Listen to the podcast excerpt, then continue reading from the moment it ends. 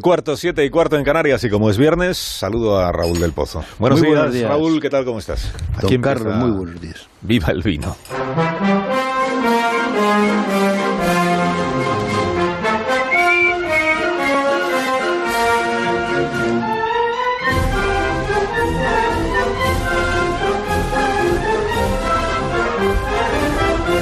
Cuando tú quieras, maestro. Ya estamos en noviembre, la puerta del frío.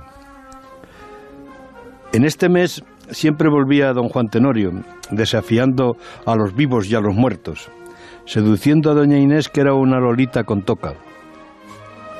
Este año a la hostería del Laurel llegaron menos don Juanes que nunca, porque las feministas consideran al burlador de Sevilla patriarcal y machista.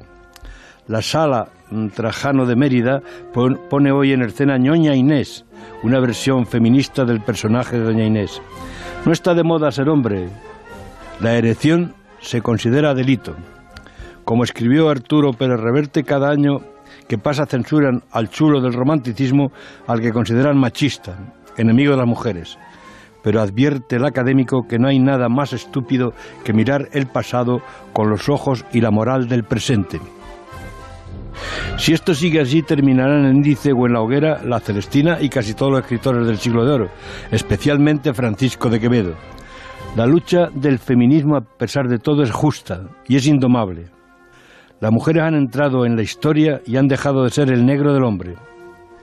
Ahora hay que tener cuidado de que al puritanismo religioso no le suceda el puritanismo político.